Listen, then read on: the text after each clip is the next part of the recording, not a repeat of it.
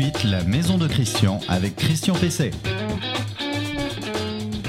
Eh bien, bonjour, bonjour, euh, je suis de retour euh, dans la maison de, Christian, euh, épisode 27. Vous êtes de plus en plus nombreux à, nous écouter, à nous regarder, je vous en remercie.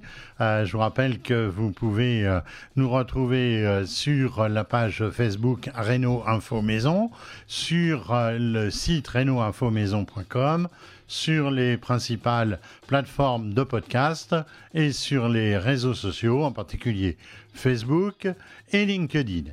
Alors, euh, cette semaine, eh bien, euh, nous allons, euh, comme d'habitude, répondre à un certain nombre de vos questions. Je vous rappelle que vous pouvez les poser sur reno-info-maison.com et qu'ensuite, j'y réponds. Alors, je vais y répondre directement via le site et un mail, mais je répondrai aussi à travers, donc, à travers cette, émission. Alors, justement, il y aura la question d'Angèle qui me demande ce qu'est la VMI ventilation mécanique par insufflation ou par surpression. On va faire le point euh, sur cela.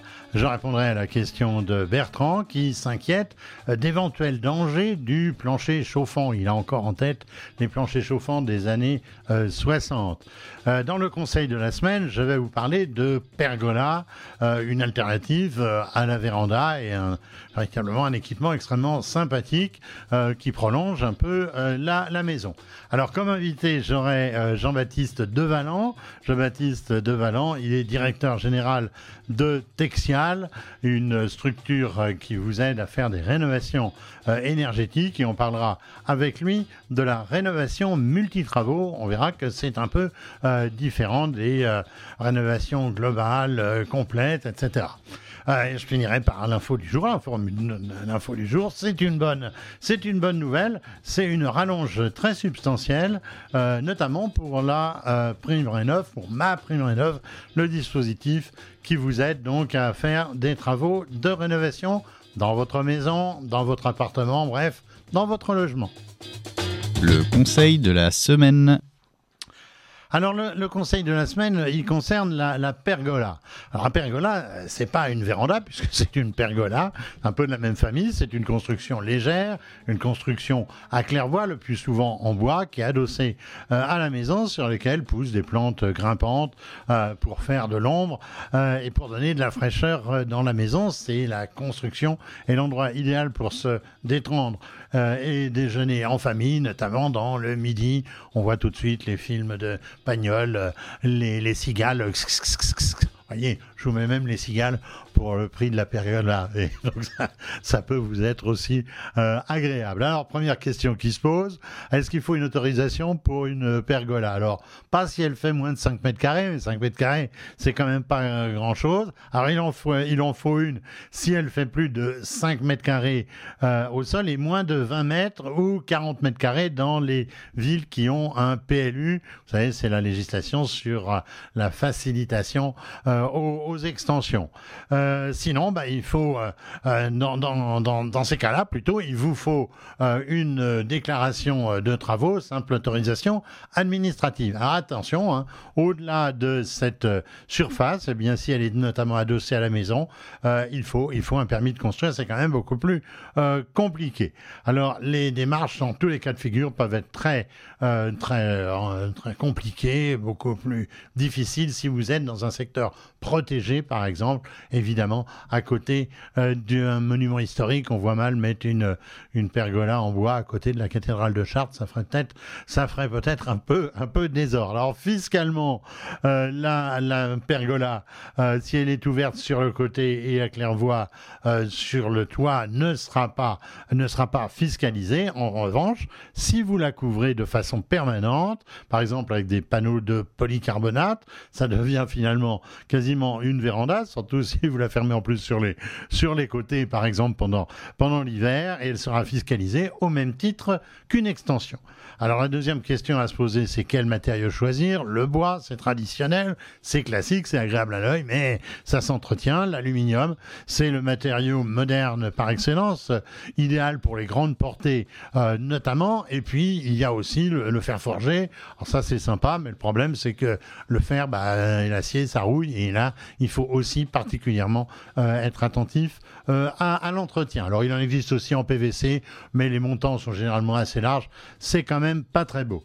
Alors sinon, il y a aussi euh, différents matériaux de synthèse, mais on n'est pas encore avec suffisamment de recul pour véritablement euh, vous les conseiller. Alors pour l'ombrage, eh bien, il y a différentes plantes, des plantes grimpantes, la vigne bien sûr, la vigne vierge, une glycine, un rosier grimpant, c'est très sympa aussi, une clématite ou encore, ou encore un kiwi. Alors sinon, euh, il y a différents systèmes évidemment de store, d'ombrage, euh, comme pour la véranda.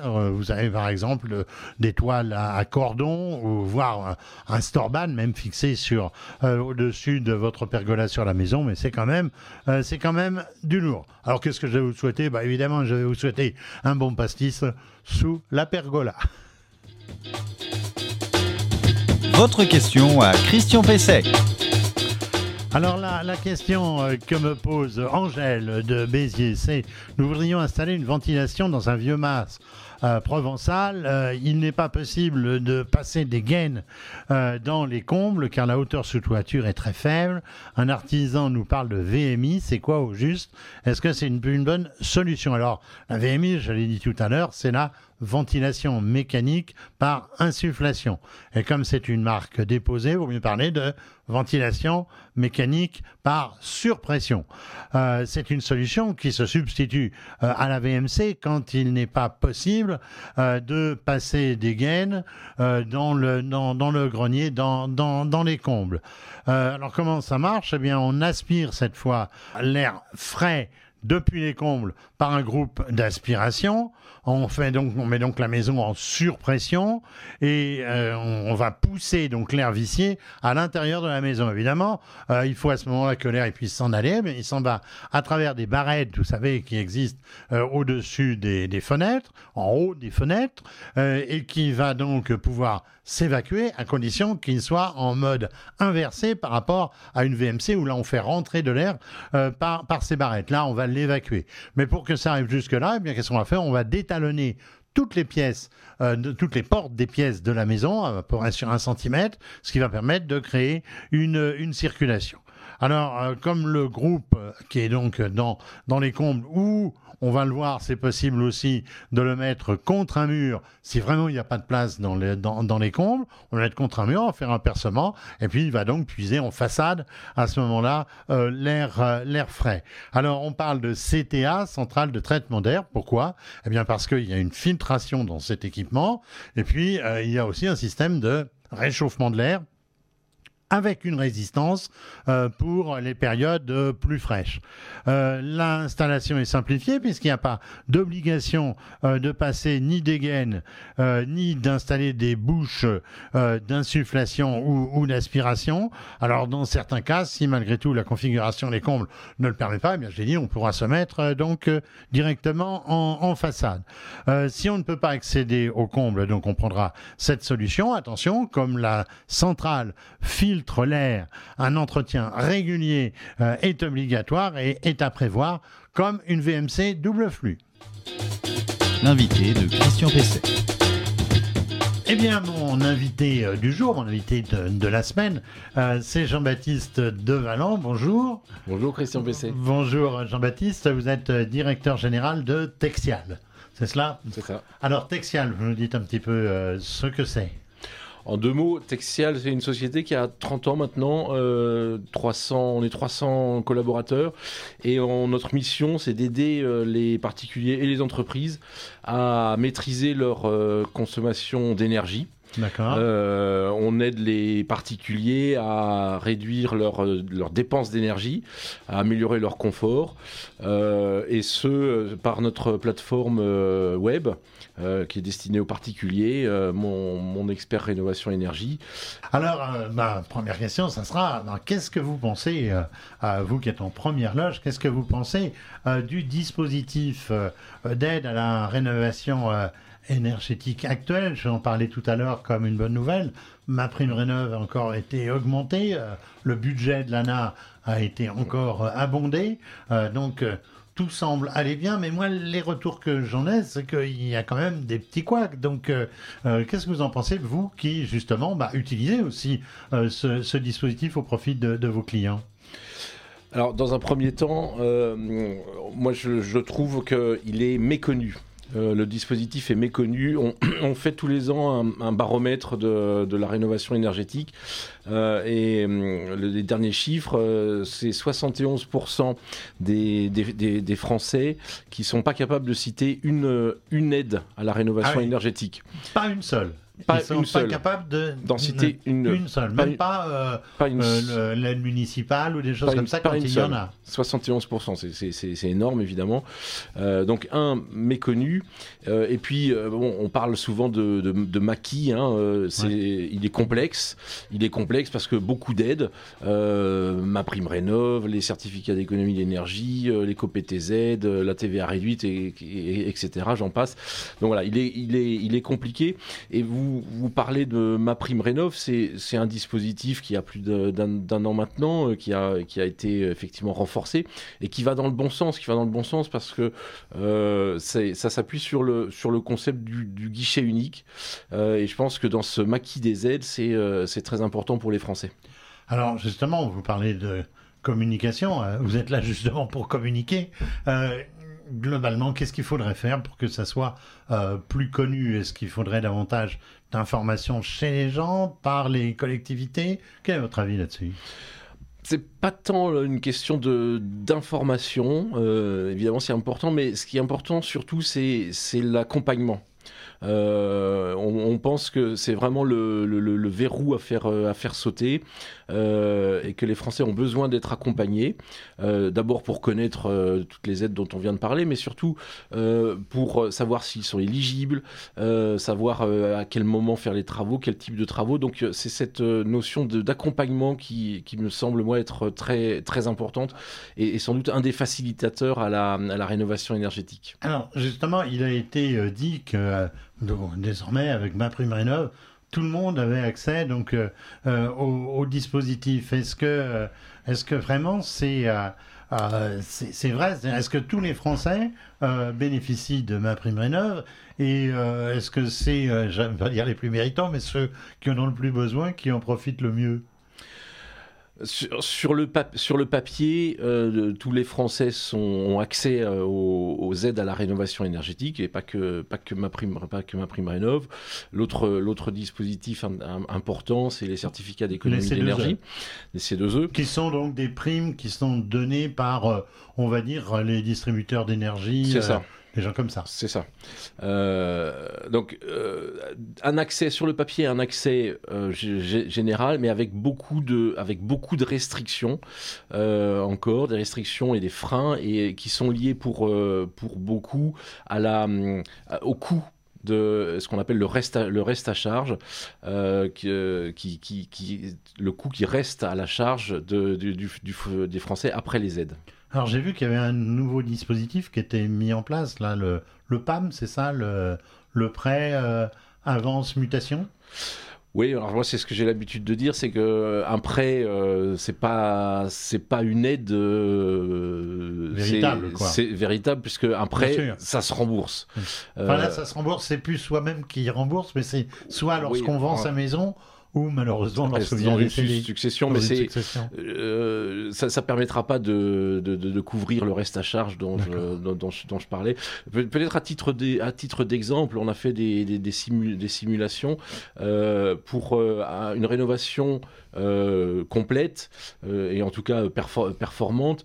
Euh, les, les montants des travaux sur une maison moyenne pour un foyer modeste, c'est c'est plus de 50 000, euh, 50 000 euros. Ah oui, 50 000 Vous euros, voyez que par rapport à quand, un- même une- c'est quand même une somme. c'est une 50 000 euros, somme hein. par rapport à un coût moyen de maison euh, autour de 200 000 euros. Et encore c'est déjà une c'est déjà une belle maison.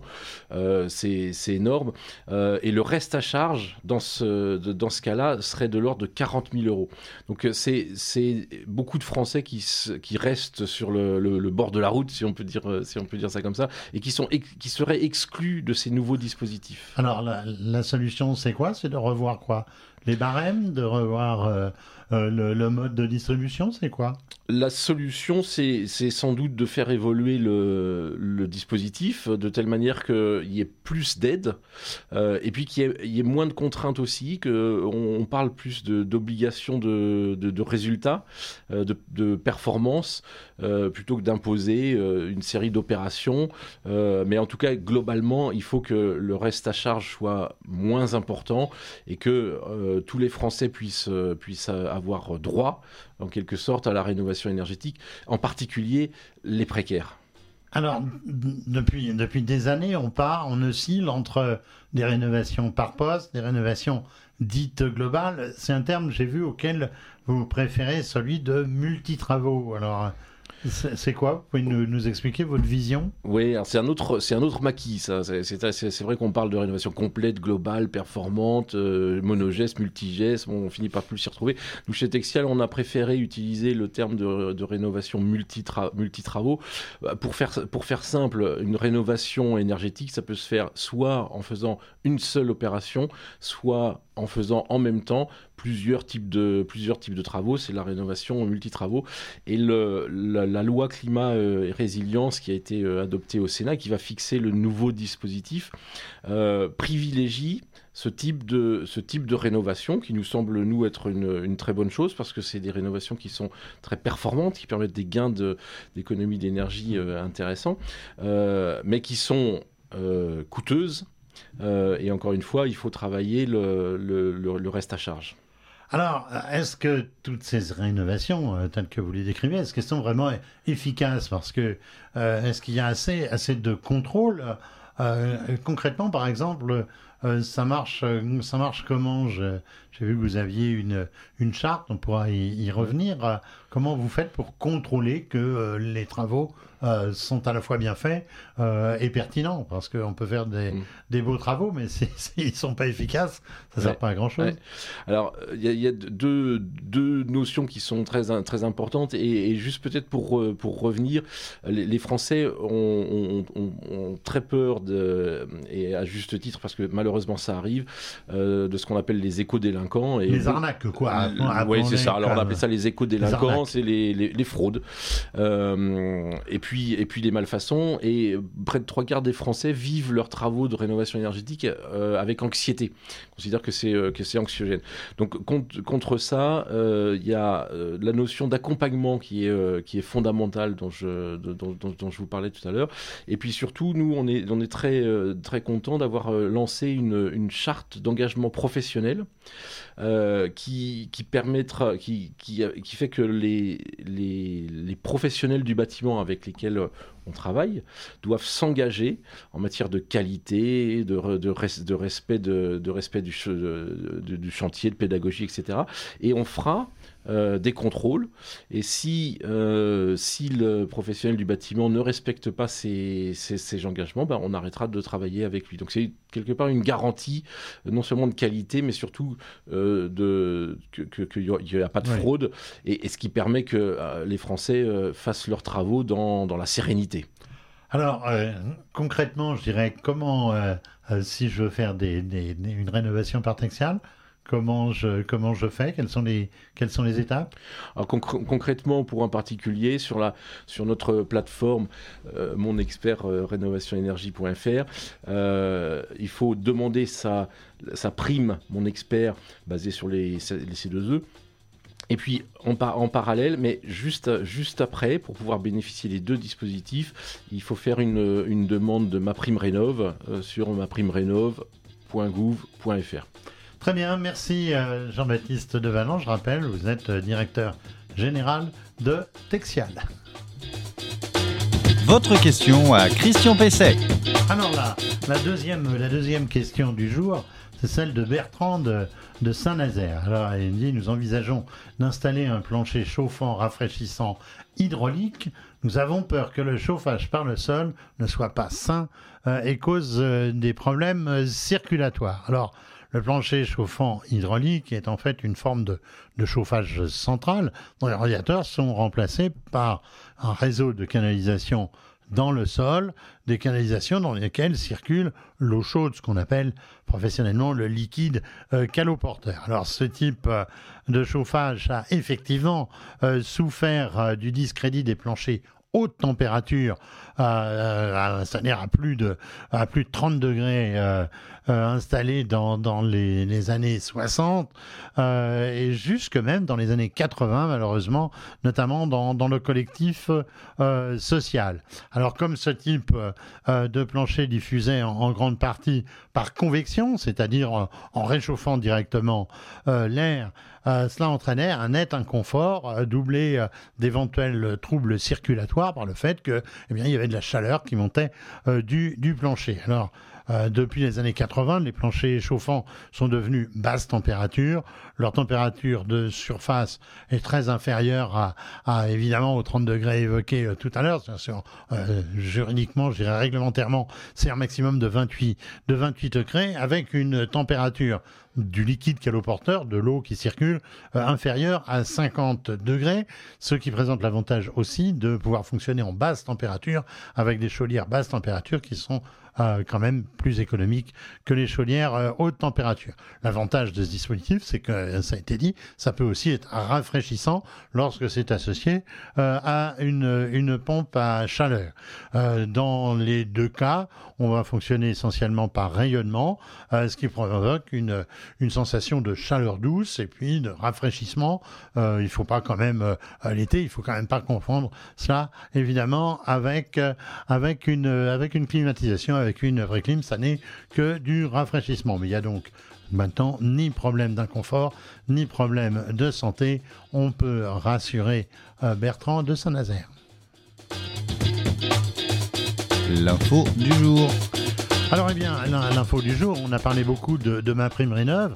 Euh, l'info du jour, elle est, intéressante puisque c'est une bonne nouvelle qui a été donnée par le président de l'ANA qui a annoncé le 17 juin euh, dernier une rallonge de 750 millions euh, d'euros en faveur de son agence et notamment pour le dispositif Ma Prime Rénov, ce dispositif donc d'aide à la rénovation énergétique dont on parle régulièrement euh, dans cette émission. Alors, cette rallonge, elle est quand même substantielle. On parle d'un budget qui passe de 1 million, 1 milliard, pardon, il y en a les milliards, 1 milliard 700 000, euh, 700 millions à 2,4 euh, milliards d'euros. Ça va permettre en particulier d'étendre euh, le système euh, donc d'aide à la rénovation énergétique aux propriétaires bailleurs euh, qui peuvent désormais déposer un dossier de demande de, prime. Je pense que ça fera plaisir à notre, invité, euh, donc Jean-Baptiste de Valent, qui était tout à l'heure avec nous. Alors on parle de 850 000 primes qui seront distribuées en 2021. Euh, les banques sont instamment invitées à mieux accompagner les rénovations euh, moins parcellaires, ça aussi, euh, ça va plaire à notre invité, euh, à travers le prêt avance mutation. J'en ai parlé tout à l'heure, un, dispositif qui repose sur ce qu'on appelle le nantissement, c'est-à-dire la garantie de, du prêt du bien à rénover dans le montant qui sera remboursé à l'occasion des mutations, c'est-à-dire des ventes ou des successions. Ce qui est sûr, c'est que l'éco-PTZ joue aussi un rôle important dans, ce dispositif. Mais encore une fois, soyez très prudents. Prenez des, entreprises euh, sérieuses et euh, aussi des sociétés d'accompagnement comme, Texial euh, qui ont pignon sur rue depuis longtemps, qui font partie de grands groupes. Eh bien voilà, c'est euh, le 27e épisode euh, de La Maison de Christian euh, qui touche, qui touche à, sa fin, comme à toutes les semaines. Je vais remercier Vincent qui est à la technique et Adrien qui m'aide à préparer cette, émission.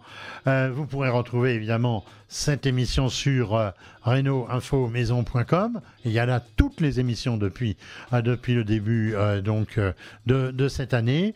vous le retrouverez aussi sur les principales plateformes de podcast euh, sur euh, la page Facebook Renault Info sur les réseaux sociaux en général et sur la plateforme euh, LinkedIn.